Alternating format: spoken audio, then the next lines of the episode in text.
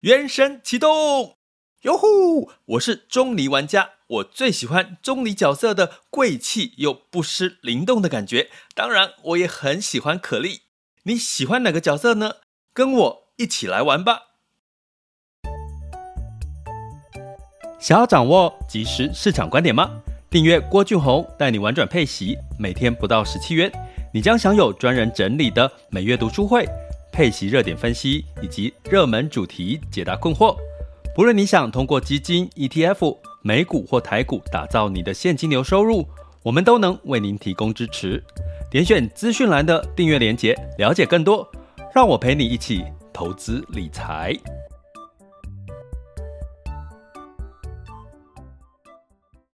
各位亲爱的学员以及听友们，大家中午好、下午好、晚上好。今天是二零二三年的七月二十七日，周四的时间喽。那周四呢，其实很快哈，又到了周五，下周就进入到八月份了哈。那目前为止呢，七月份的整体的市场呢，其实是涨涨跌跌哈。其实跟上半年其实是呃略有一些些的这个没有那么。明显的一个往上走哈，比如说从月初以来，美股大概涨了一个一点九三 percent，欧股大概涨了零点七五 percent，日股反而跌了一点一五 percent。那整体的新兴市场是上涨了二点五四 percent，其实涨幅最多是我们之前比较没有留意到的新兴欧洲，其实涨了六点五一 percent。不过新兴欧洲里面有一个部分就是俄罗斯啦。呵 呵所以我们比较不会去注意到它。那中东非洲其实也涨了将近差不多有四个 percent。那拉丁涨了两个 percent，能源涨了三个 percent，原物料涨了两个 percent。我讲的是从七月初到现在哈。那债券的部分呢，像这个投资等级债大概涨了三点零点三四 percent，高收益债美高收大概涨了一点零九 percent，欧高收涨了零点六六 percent，亚高收涨了一点七 percent。那新兴市场债涨了零点九八 percent 哈，所以整体来看呢，其实其实股债同步都有这个不错的一个表现哈。那在过程当中，其实有 Mr. Bus 直播间的朋友，如果你真的真的真的是想要发言、分享、交流哦、提问，就麻烦请在我们在节目快到接近尾声的时候，我们开放发言留言的时候，你再举手哈。好，那继续讲，就是，所以我们今天要来讲债的部分。那如果你刚刚看今七月到现在的这个股债表现，其实，呃，今年以来呢，股票表现不错，对不对？其实债券其实也不遑多让，包含像今年以来从一月一号到现在的这个七月二十七日，其实有大概。六到美高收，美国高收益债大概有六个 percent 的涨幅，欧高收大概五个 percent 的涨幅，新市场债大概四点九九 percent 的涨幅。虽然这个涨幅没有这个股市来的强劲哈，不过大家知道，其实债券是属于叫固定收益哈，固定收益的投资哈，所以呢，过去你可以说收益嘛，什么叫收益？就是会有一个配息率啦，一个收益率哈。殖利率之类的哈，所以它通常会比较容易被跟这个呃定存、活存、升息的利率这个来做一个连结哈。所以大家也知道，今年二零二三年年初，其实美国一路的还是持续有升息，从三月到七月二十六日，也就是昨天，其实美国又升息一码。不过呢，如果你有长期关注我们频道，应该知道，其实这个升息根本不是意外。太意外的事情哈，所以其实 everything is connected，就是所有事情其实都有一些关联性跟逻辑。如果你可以弄清楚这些事情的话，其实你就可以更加的理解这些市场到底在做什么。所以呢，你可以说七月二十六号之后，哈，的确在哦，美联储公布了这个相关的升息码讯息。其实目前九月、十一、十二月，哦。基本上十月会会休息，八月份也不会有这个利率决策了哈，所以是九、十一、十二这三个月份目前都没有看到再升一码的讯息哈。可是有没有降息的讯息？其实也没有哦，就是今年以来可能不会降息的几率也是高的哈。所以这代表了什么意味呢？其实目前美国的升息，就像我们标题讲的哈，可能升息已经到顶了，在下半年。那这个升息到顶之后，其实它其实是一个所谓的落后指标。哦，也就是说不再升息了，代表这个落后指标已经到达了巅峰。那接下来就开始看什么时候往下准备要降息哈。啊，另外一个要观察就是领先指标有没有开始要往上走的，这就是复苏的一个讯号。所以这个我们其实在七月份的 EP 零二其实有讲解了这样的一个呃拐点的一个呃资料的数据的来整理一下。那每个月每个月看一下，你就知道。复苏的时间点会落在什么时候是明确的。那为什么要去观察复苏的时间点？因为如果我们在讲在升息这个这个衰退的阶段，其实是债优于股哦，其实是债优于股。可是因为刚刚提到上半年的升息，其实压抑了债券的这个反弹哈，股市哈有这个资金的这个筹码面的反弹哈。所以呢，基本上接下来下半年，如果升息不在的时候，其实债券的压力减少了，是不是有反弹的机会？这是我今天想跟各位讲的这个部分。那为什么要讲找这个复苏的拐点？因为复苏其实就是股债同涨，高几率股债同涨的一个阶段，哈，也就是我们常说的投资胜率最高的这个阶段。所以呢，其实这就是我们下半年的功课，赶快去，我们来找一下什么时候有看到。这个领先指标开始出现好的讯号，那如果你纵观所有的区域，纵观所有的国家产业来看，其实比较景气相对稍微好一点，其实真的就是美国哈，因为其实美国大家可以看到相关的数据，真的都还是不弱哈。那包含像近期的房地产，其实他们是走强，开始要开始在反弹。就是房地产的销售啦，各方面的数据其实是走好的哈，所以呢，从这件事情我们可以其实可以大概的慢慢已经嗅到一点诶复苏的味道已经出来了哈，所以请呃我们的订阅学员就是回看我们的 EP 零二哈，昨天上架 EP 零二，其实我们有把这个相关的数据看法以及。分析以及接下来你可以怎么去布局这个主题式的投资，以及我有提到一个新的观点哦，其实在里面提到大家去看一下哈，因为不好意思哦，订阅学员我我第一个这个我们现在的直播都是比较公开的一个一个时间点，然后呃呃是比较不适合讲得太细。那另外一方面，希望你们回去看课程，是因为。其实是让你们有一个动机去找答案，好，在这个课程里面的答案，然后不要说我每次都喜欢卖关子，不是，其实是呃让你们可以回去课程看，至少我讲这个逻辑的时候是有一个前因跟后果嘛，你就比较比较会知道是什么原因，吼，然后训练自己的逻辑能力。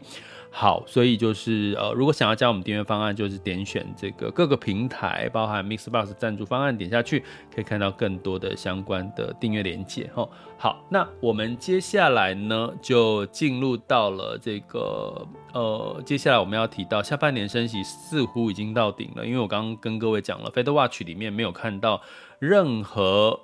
要升再升一码的几率，但是也没有任何降一码的几率。另外呢，哎，其实呢，我们要看两件事情，固定收益的布局，看两件事情。哈，第一个，我先讲比较简单的是违约率。哈，违约率呢，目前的收高收债，哈，非投资等级债，其违约率是二点七一 percent。只要不高于三 percent 以上，其实都是合理偏低的。也就是说，一百家里面只有两家是可能会破或会遇到付不出利息的违约这个情况。那这个在我们过去投资固定收益债，其实是一个呃标准值，好，就是低于标准值，标准值大概三到五的时候，可能就是一个警讯了哈。这个可能要提醒大家留意一下。这是第一个条件，目前没有看到它往上走。那第二个条件是什么呢？第二个条件呢，其实就是看美元的走势了。好，美升息的接下来美元的走势，我刚刚提到一个很重要的关键，美元它可能接，可能很多人会问说，美元接下来是不是就会走弱了？因为美元不升息了。可是大家不要忘记一件事，美元不升息，可是不代表它要降息了。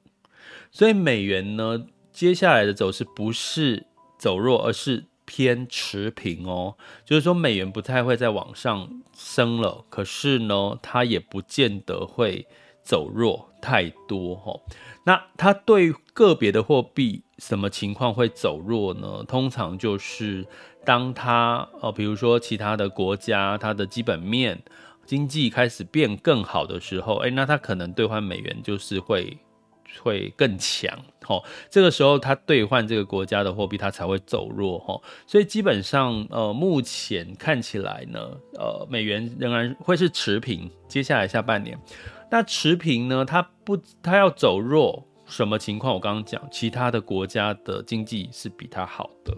所以呢，在我们在看我们债券市场里面呢，其实。包含像呃，我们讲美国高收债、欧洲高收债、亚洲高收债，其实呢都会这个比较看的是它的违约率，但是新市场债的部分就要看它跟美元的强弱。也就是说，如果它兑换美元，哈，新市场的货币兑换美元是偏强，美元走弱的话，其实呢，这个新市场债就会有大幅度反弹的一个一个可能性，因为。对某种程度，你看嘛，如果我今天是新市场在，我哦，在这边呢，在讲这个逻辑之前呢，我觉得要先让大家知道这个债券的这个殖利率哈，就是你现在这个时间点左右去买这个债的话，它的殖利率大概有多少哈？那我调出这个数据给大家看。好，那。稍等我一下啊、我先讲这个，对，企业好，是在另外一个画面，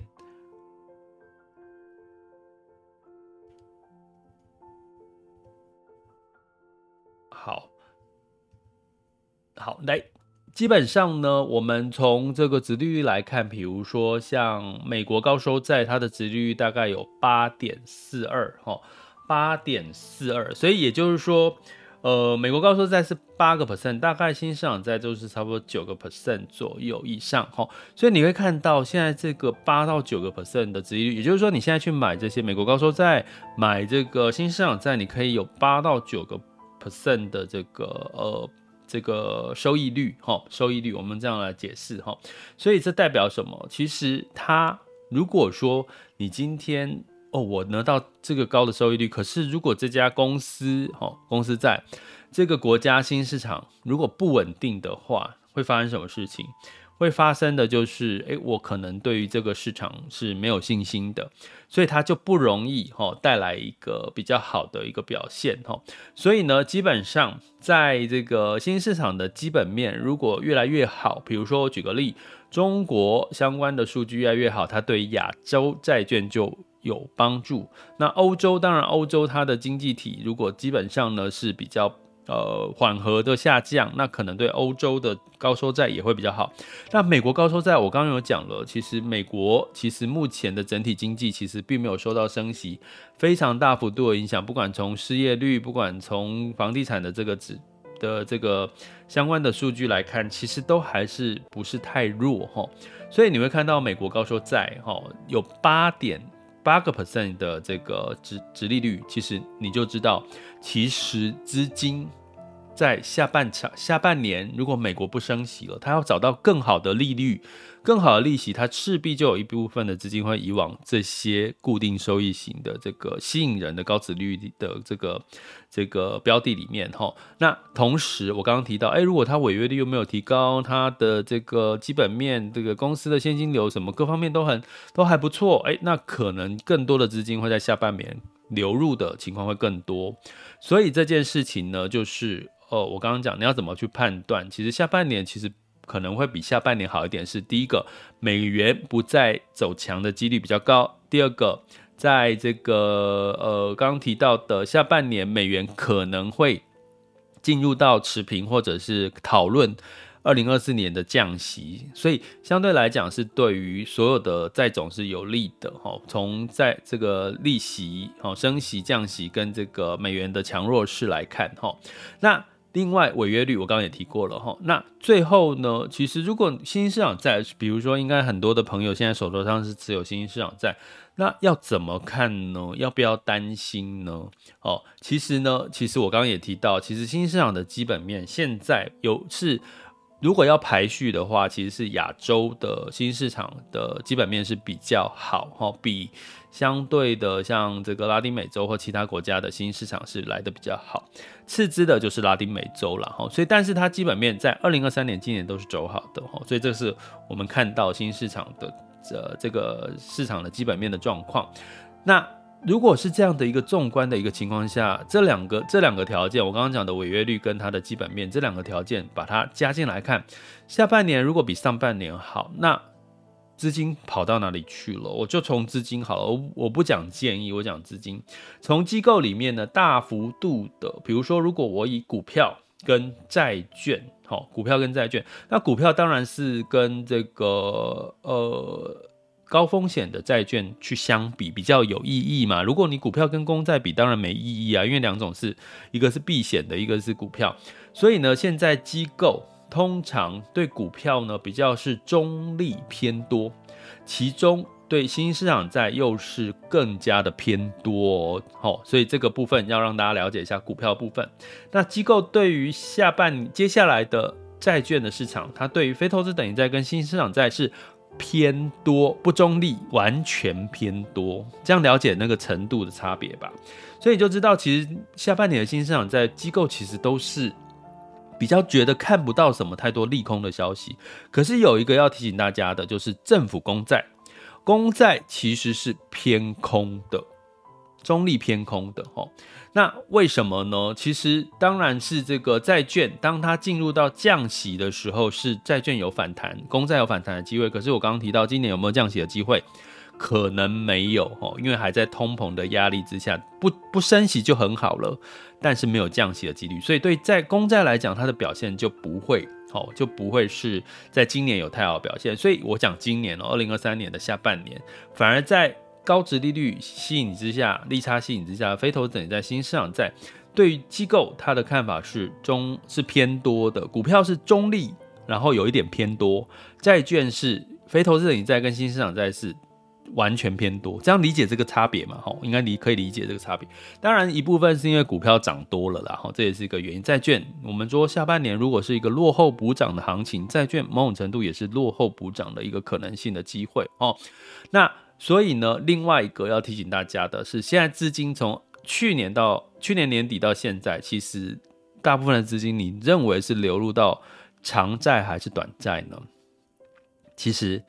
流入长债了。那这个长债跟短债的思维有什么不同呢？就是所谓的长债，就是长年期的债，比如说十年期的债。五年，呃，那就两年期的债偏短债哈。那这两个的风险有什么差别？你去想，我去借钱给别人，我借了十年跟借两年，哪一个风险比较高？一定是借十年的风险比较高，因为我十年的变数是什么，我根本不知道。那两年短债呢，就是两年变变数比较低。所以，如果今天资金都跑去投资长债、长年期的债，代表什么？他们对未来是看到了复苏的情况，他们才会把钱。把资金比较多放到长债去，理解这个意思吗？如果今天市场的资金是普遍都流入短债，就代表其实他对未来什么时候复苏还看不到，所以资金呢就干脆放在短债比较安全，理解这个逻辑吗？所以我刚刚提到了下半年升息到顶了，不不升受到升息通膨的压力的影响越来越小了，然后基本面开始慢慢的从谷底找。拐点哈，这是我们在做的功课哈，我们持续在我们订阅课程里面一直在追踪哈。那如果接下来就是复开始复苏了，那长债当然表现就会比短债来得好。所以固定收益布局就是我刚刚提到的基本面，还有违约率，其实是呃美元走势啊，更正一下。违约率其实跟基本面很像嘛，因为我基本面好，违约率就会降低了哈。所以基本面跟违约率是同一件事情。那第二个条件其实是美元的走势哈。如果美元不再升息了，接下来慢慢讨论降息，那当然对于非投资等级债跟新市场债更有利。为什么？因为那个利差太吸引人了，对不对？八个 percent，新市场有九个 percent 的殖利率的利差。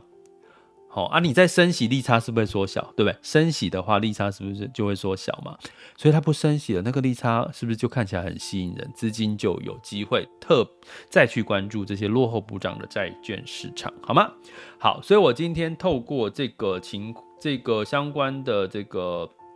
呃逻辑跟各位分析了一下哈。那相关的呃简在最后补充一下，像。非投资等级债目前呃普平均的发行只有一家一家哈，比如说美国的非投资等级债的初级市场，上一周只有一家发行新债哈，所以另外一个债券的需供给减少哈，如果债券的供给减少的话，其实也是有利于助长这个债券市场哈，因为你想想看，我今天要买一个新我的债券到期了，我要买一个新的债，我买不到了。那我只能去买什么？被迫买已经发行的债券，那就会助长这些这个非投资等级债的这个呃这个的可能性哈。那所以我刚刚提到的哈，我会观察，就是如果它发行新债的的这个数量越多，其实某种程度呢。跟就是跟油一样嘛，油有供跟需嘛。如果供给减少，发行新债不多，那我就有机会这个债券反弹的力道更大啊。如果在一堆人在发行公债券，那公司债，欸，那可能相对来讲就就供给太多，那可能就会这个在反这个反弹的力道可能也会受到一些影响。哦，这个是在。呃，美国非投资等级债我们看到的一个状况哈，那新兴市场在我刚刚提到的哈，其实它仍然在基本面上面，虽然二零二三年转好，可是二零二四年还看不到它转好，所以呢，二零二三年诶，新市场在可能有一些反弹机会，可是二零二四年呢，新市场在可不可以基本面开继续的走好，其实很重要哈。那亚洲债券呢，目前看到的是。最好的哈，这个亚洲债券的反弹都来自于马来西亚、泰国跟印度这些国家发行的债，就代表马来西亚、泰国、印度这些国家的基本面相对是比较好的，这个大家应该也不意外哈。我们之前有特别都有提到过。那中国就是看地产哈，可以回看我们的直那个 podcast 里面零零八八二那一集，我特别讲了中国地产，用这一集来讲中国地产哈。那它很重要，因为它也会影响到亚洲的非投资等级债的这个表现。好，那目前看起来中国地产是比较还没有复苏、还没有回暖的一个迹象。虽然它的政策开始在持续的压住在这个这个地产策略，可是目前到至少到七月份的相关的房地产数据还没有回暖哦，还是偏冷的，所以亚债可能会。要观察的就是中国的这个呃地产的状况哈，那当然其他的我刚刚提到新市场在美国的非投资等一在其实都有它你要去观察的一些重点哈。好，所以其实应该你可以听到一些比较详细的债券固定收益市场的一些分析，可以讲到这么细的，其实应该不多吧。你在我应该媒体很少在报债市，因为都台台股啊、美股就抢抢棍了，所以但是其实债券是我们在核心资产固定收益里面的一部分的配置，它可以让你降低波动的程度哈。那长期下来的话，其实还是呃当可以当做核心资产的一个长期投资的一个部位，好吗？哦，最后提醒大家，我们的 Google 问卷今天是七月二十七日了，所以下周一之后哦，我们就。Google 问卷就下架喽，所以如果你喜欢我们的频道，要给我们一些建议，跟你的我们想，我想了解一下你的这个呃收听的状况，就欢迎大家在我们单集下面有一个 Google 问卷，帮我们填写一下哈，呃，让我呃参考一下，知道接下来下半年或零二零二四年怎么去做一些优化的一些动作，好吗？想要掌握即时市场观点吗？订阅郭俊宏带你玩转配息，每天不到十七元，你将享有专人整理的每月读书会、配息热点分析以及热门主题解答困惑。不论你想通过基金、ETF、美股或台股打造你的现金流收入，我们都能为您提供支持。点选资讯栏的订阅链接，了解更多。让我陪你一起投资理财。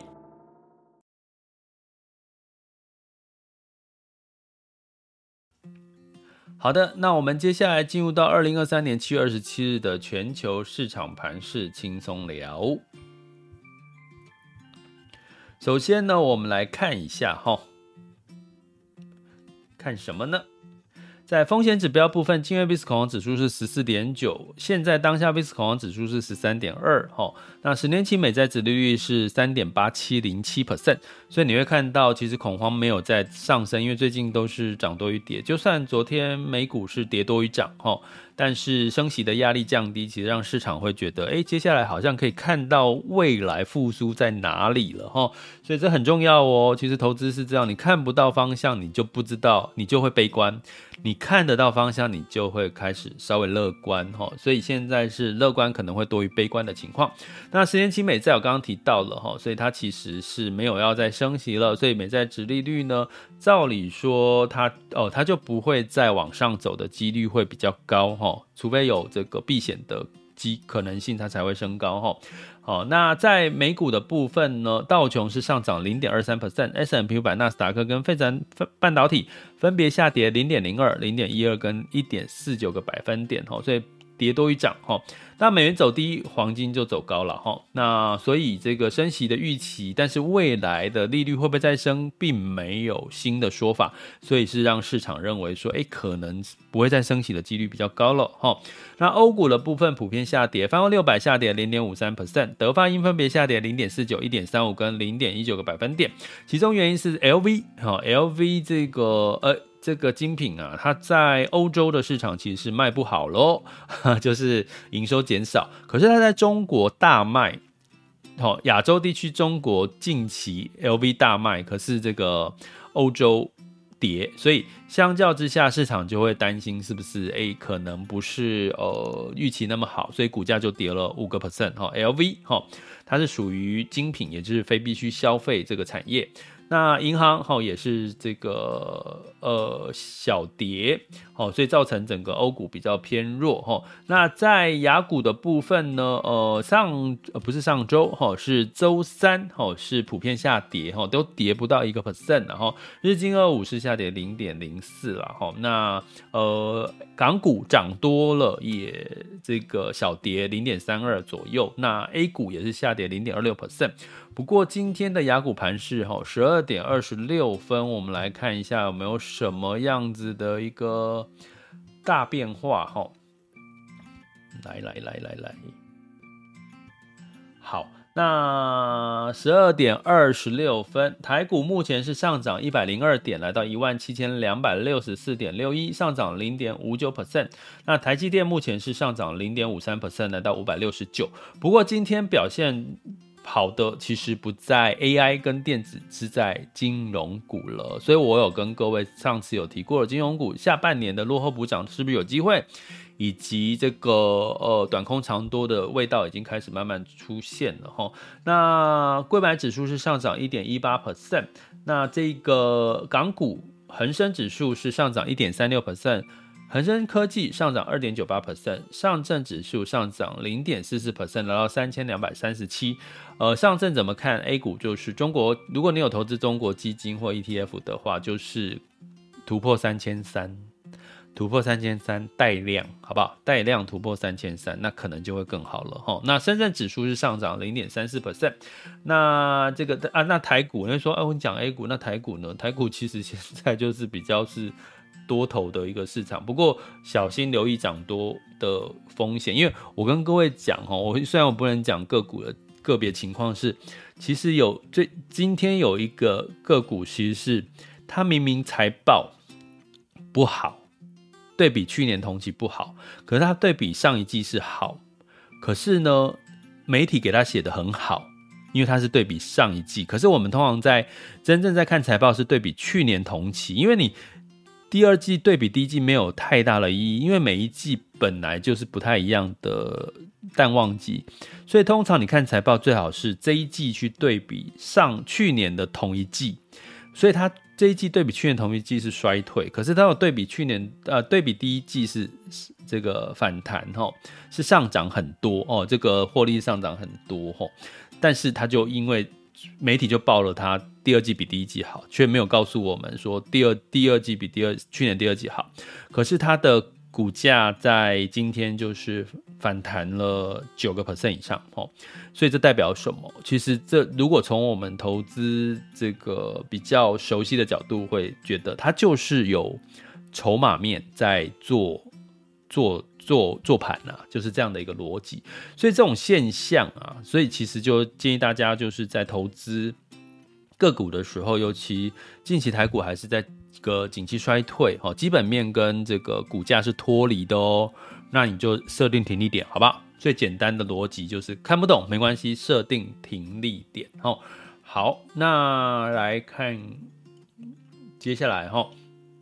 呃，看到哪里？上证好，深圳深圳指数是上涨零点三四 percent。那在雅股的日经二五是先跌后涨，上涨零点五七 percent。南韩综合指数是上涨零点五 percent。新加坡海峡是上涨零点六六 percent。所以普遍今天雅股因为美国的升息终于告终于确定了，而且后续没有再升息的可能性，所以属于新亚洲或新兴市场非美货币市场。似乎应该今天普遍都是比较多是反弹，然后，所以如果没有反弹到的市场，你可能要稍微留意一下哦，是不是？呃，遇多不就是有一个讯号可以提醒大家，遇多利多不涨，诶，那可能就是一个警讯了哦。普遍在这个环这个现在的氛围之下，遇多反而不涨，你可能就要有一些警讯了哈。那。油价的部分，哦，是九月份的布兰特原油期货下跌零点四 percent，来到八十三点三美元每桶，哦，那因为库存的降幅，就是库存增加啦，简单讲库存增加，所以油价其实跟供需有关系，库存，哦，有关系。那金价呢，因为美元稍微走这个走弱，哈，这个。呃，接下来就是不是走弱啦，应该是对走弱啦，因为其实就是它升息一码，接接下来没有升息的下文了，所以八月份纽约黄金期货是上涨零点三 percent 的，到一千九百七十点一美元每盎司，哈，那美元稍微走软，所以美元指数来到一百零一点。零二一零，然后美元兑换台币是三十一点一五，美元兑换人民币是七点一五零一，美元兑换日元是一百四十点一九，哈，所以基本上美元都稍微对其兑换非美货币都稍微的走软，哈，那你所以这个时候你听到这边，如果你是长期听我们频道或我们学员，应该就要懂哦，诶，为什么美国昨天升息一码，美元不涨？如果你只你都不了解这中间的其实预期心态这些逻辑，我前面之前每一集在讲的这些论述的话，这些逻辑，你可能会认为说，诶，美元升息，美国升息，昨天升息，联总会升息，那美元应该要涨啊？为什么不涨？因为市场预期的是涨了这次，下次就不涨了，所以美元就偏弱，理解吗？就是市场，你要把一种时间的未来、未来这件事情，过去就你投资市场，市场逻辑要有过去、现在跟未来进行式这三种啊。过去、现在进行式跟未来是这三种，你必须把它放在你脑袋里面，有这三种的时间、时空的差别，好吗？会听起来很困难吗？希望不会啊！如果听起来觉得有点困难难懂，没关系，你就一直听，一直听，一直听。真的相信我，你最后就会变成懂了，而且可以举一反三。然后那时候你可能就不真的不需要我了，好吗？这里是郭俊宏，带你玩转配息，给你及时操作观点，关注并订阅我，陪你一起投资理财。